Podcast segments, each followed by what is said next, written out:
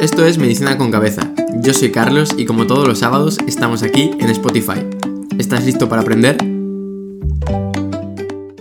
¿Qué tal chicos y chicas? Pues hoy toca hablar sobre la sepsis y el shock séptico. Creo que es un tema importantísimo que debemos conocer porque es una emergencia, es una situación de gran gravedad. Y como siempre vamos a responder a nuestras 5 preguntas, o sea que espero que estéis listos y listas para aprender todo lo posible. Entonces, la primera de las preguntas, ya sabéis que es en qué consiste, una breve definición.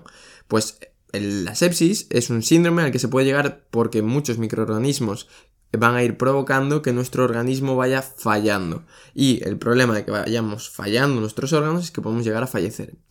La sepsis suele estar en relación con microorganismos patógenos, habitualmente bacterias, pero bueno, puede haber incluso algún virus que en personas susceptibles, que a lo mejor pues estén malitas porque tienen un cáncer o algo así, es decir, que el sistema inmune está débil, pues también pueda provocar esa sepsis. Está en relación con una infección que habitualmente, como hemos dicho, suele ser por una bacteria, una bacteria agresiva, sabéis que las gram negativas son bacterias bastante agresivas, y también que tiene que darse un individuo susceptible. ¿Puede ser que yo tenga una sepsis? Sí, pero yo que tengo un sistema inmune a priori bueno, va a ser más difícil que que lo tenga un señor de 80 años que ya tiene un sistema inmune deteriorado. Entonces tenemos esos dos factores, un bicho que sea agresivo y un individuo susceptible. ¿Y qué diferencia hay entre sepsis y shock séptico? Bueno, pues que shock ya te está diciendo que hay ahí hipoperfusión, ¿no? El shock séptico es una sepsis que evoluciona mal y el problema va a ser que a los tejidos les va a dejar de llegar el oxígeno necesario para hacer su metabolismo. Recordad que nuestro cuerpo funciona con oxígeno, metabolismo aerobio. Cuando no llega oxígeno suficiente, pasamos a un metabolismo anaerobio. Eso va a generar que haya pues, eh, generación de radicales, de sustancias tóxicas que no son buenas, y por eso uno de los parámetros que nos fijamos es el ácido láctico, porque el ácido láctico se genera cuando hay metabolismo anaerobio. Si un paciente que estaba séptico ahora tiene el lactato alto, sospechamos de que pueda estar evolucionando a un shock séptico. Por eso es muy importante saber que estamos monitorizando. Entonces, para definir un shock hay muchos criterios. Puede ser la hipotensión arterial, que básicamente, por ejemplo, sería la tensión arterial media menor de 65, el lactato alto por encima de 2, la taquimnea. Pero yo quiero que entiendas eso, que cuando el cuerpo empieza a fallar, va a reaccionar. Entonces, tenemos un déficit de oxígeno en los tejidos, pues vamos a hiperventilar para intentar conseguir más oxígeno. Tenemos un metabolismo anaerobio ahora porque falta oxígeno, pues el ácido láctico va a estar alto. El cuerpo que empieza el corazón a fallar, hipotensión, taquicardia. Hay que razonarlo, no hay que memorizarlo. Esto sería la primera parte del podcast, que sería la pequeña introducción. Vamos con la segunda pregunta.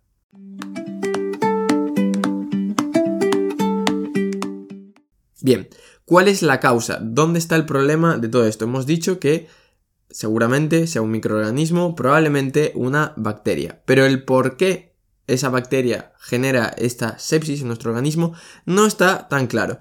Se piensa que está en relación con dos acontecimientos. Uno, que se genera mediadores proinflamatorios y que hay una alteración de nuestro sistema inmune. Entonces, estos mediadores proinflamatorios lo que va a provocar son dos cosas. Uno, se va a activar la cascada de la coagulación. Sí, porque al fin y al cabo son proinflamatorios. La inflamación va a activar que se haya otras citoquinas que se enciendan y entonces todo el sistema empieza a funcionar. Entonces se activa la cascada de la coagulación. El problema de esto, ¿dónde está? La coagulación, la finalidad es generar trombos o por lo menos dejar que haya desangrados, ¿no? Habitualmente. Pero claro, se generan microtrombos. Y se generan microtrombos en la circulación periférica, en los vasos pequeñitos. ¿Y dónde va a estar el problema? Que si tú tienes un trombo en un vaso pequeñito que se encarga de irrigar el dedo gordo del pie, el dedo gordo del pie le va a llegar peor el oxígeno. Entonces, estos microtrombos van a dificultar la buena oxigenación de los tejidos. Primero de los problemas. Segundo de los problemas, los mediadores proinflamatorios van a generar vasodilatación de las arterias y de las arteriolas. Y el problema de esto, en un primer momento, no es como tal, porque disminuye las resistencias arteriales periféricas y el gasto cardíaco pues, puede aumentar. Pero ¿dónde está el problema? A medida que nuestro cuerpo va fallando, las resistencias están disminuidas, por lo tanto, si nuestro corazón empieza a bombear peor la sangre, la sangre no se va a redistribuir. Recordemos que cuando hay vasoconstricción, las arterias que se hacen vasoconstricción son las de los sitios, por así decirlo, secundarios. El intestino, lo importante es que le llegue la sangre a los riñones y al cerebro, por ejemplo. Pero si tú tienes vasodilatación, eso no va a pasar. Entonces ahí vas a tener otro problema. Por eso, en las primeras partes de un shock séptico, lo que tenemos es un shock caliente por esa vasodilatación y gasto cardíaco aumentado, y luego pasamos al shock frío, que es el que es muy grave, porque ya te quiere decir que esto está empeorando. Ambas cosas lo que van a provocar básicamente es que a los tejidos les llega menos sangre. Como les llega menos sangre, les llega menos oxígeno, como les llega menos oxígeno, fallan y podemos morirnos. Entonces, ya tenemos qué es, ya sabemos ¿Por qué pasa esto? Nos queda saber cómo se va a manifestar. Así que vamos con la tercera pregunta.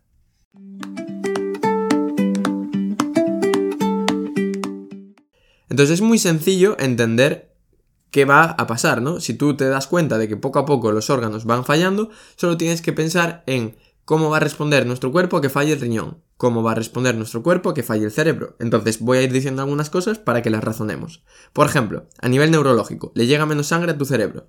¿Qué vas a tener? Pues puedes tener agitación, puedes tener delirios o simplemente puedes tener tendencia al sueño, porque al cerebro le llega menos oxígeno y el cerebro no funciona. A nivel cardíaco, pues si al corazón le llega menos sangre, le llega menos oxígeno, va a contraerse peor. Por lo tanto, la fracción de eyección también puede caer. Otra de las cosas interesantes. Sistema nervioso autónomo. Nuestro cuerpo empieza a fallar. ¿Qué vamos a tener? Tendremos taquicardia para intentar mantener el gasto cardíaco, ¿no? Porque gasto cardíaco, volumen sistólico por frecuencia cardíaca. Si aumentamos la frecuencia cardíaca, el gasto cardíaco también aumentaría. Es una forma de mantener un buen gasto cardíaco. Taquimnea para intentar oxigenar mejor. Estamos en un estado de hipoperfusión de los tejidos, pues si conseguimos oxigenar mejor la sangre, a lo mejor podemos solucionar parcialmente esto. Sudoración. Falla el riñón. Al riñón no le llega bien el oxígeno, el riñón no funciona bien. ¿Qué vamos a tener? Disminución de la diuresis, oliguria o incluso anuria. Al nivel de la piel, pues si a la piel no le llega bien la sangre, no le llega bien el oxígeno, tendremos palidez y mal relleno capilar. Entonces, quiero que te pongas a pensar en los diferentes órganos que tienes en tu cuerpo y qué va a pasar si no les llega la sangre y el oxígeno necesarios. Dicho esto, pasamos a la cuarta pregunta, que es ¿cómo se diagnostica?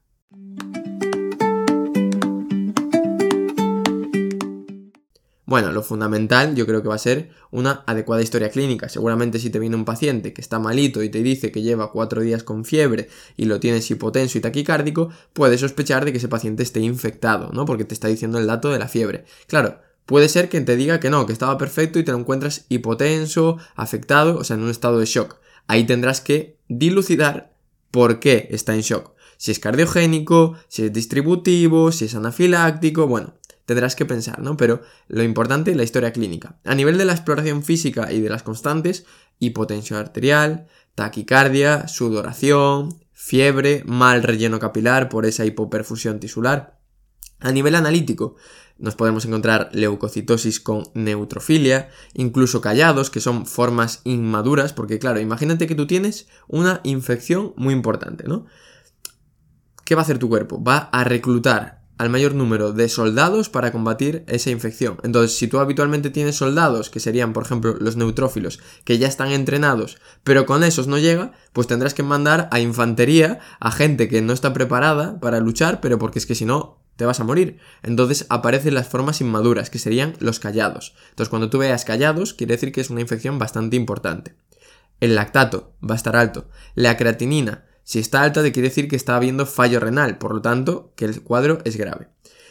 Hay muchas escalas, diferentes parámetros para definir cuándo un paciente se encuentra en shock, pero hay una que es muy sencilla, que es el, los criterios de Quick Sofa, que básicamente es si estás taquimneico, con más de 22 respiraciones por minuto, si tienes un Glasgow menor de 13, es decir, que estás con tendencia así un poco al sueño, y una tensión arterial sistólica menos de 100. Ahí te quiere decir que un paciente probablemente esté entrando en una situación de shock. Hay muchas escalas, muchos parámetros. Yo creo que lo más importante, por lo menos lo que quiero que te quedes con este podcast, es identificarlo porque entiendas la hipoperfusión de los tejidos. Ahora solo queda la última de las preguntas, que es cómo tratamos un shock séptico.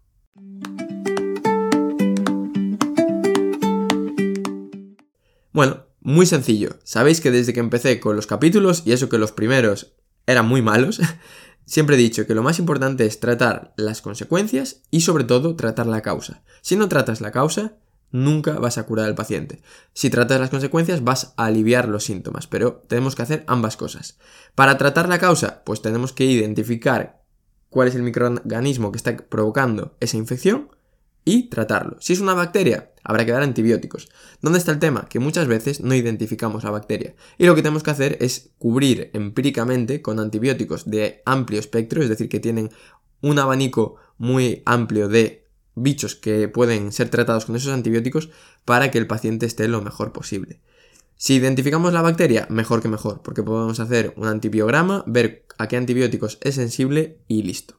Y lo segundo, tenemos un paciente en shock los tejidos están dejando de funcionar, no le llega bien el oxígeno. Pues tienes que hacer que ese paciente, sus órganos vuelvan a funcionar mientras tratas la infección. Tendrás que dar líquidos en caso de que sea un shock séptico completamente, para intentar aumentar un poquito la perfusión de los tejidos, oxígeno para que la sangre que llega a los tejidos tenga alto volumen de oxígeno y entonces, pues oye, puedan funcionar mejor, y fármacos vasopresores, como puede ser la noradrenalina, para que el tono de los vasos sanguíneos aumente, aumente un poquito las resistencias y a los órganos importantes como el cerebro y el riñón le llegue bien la sangre. Pero sobre todo, lo más importante, tratar la infección. Si no tratas la infección, el paciente no va a ir bien.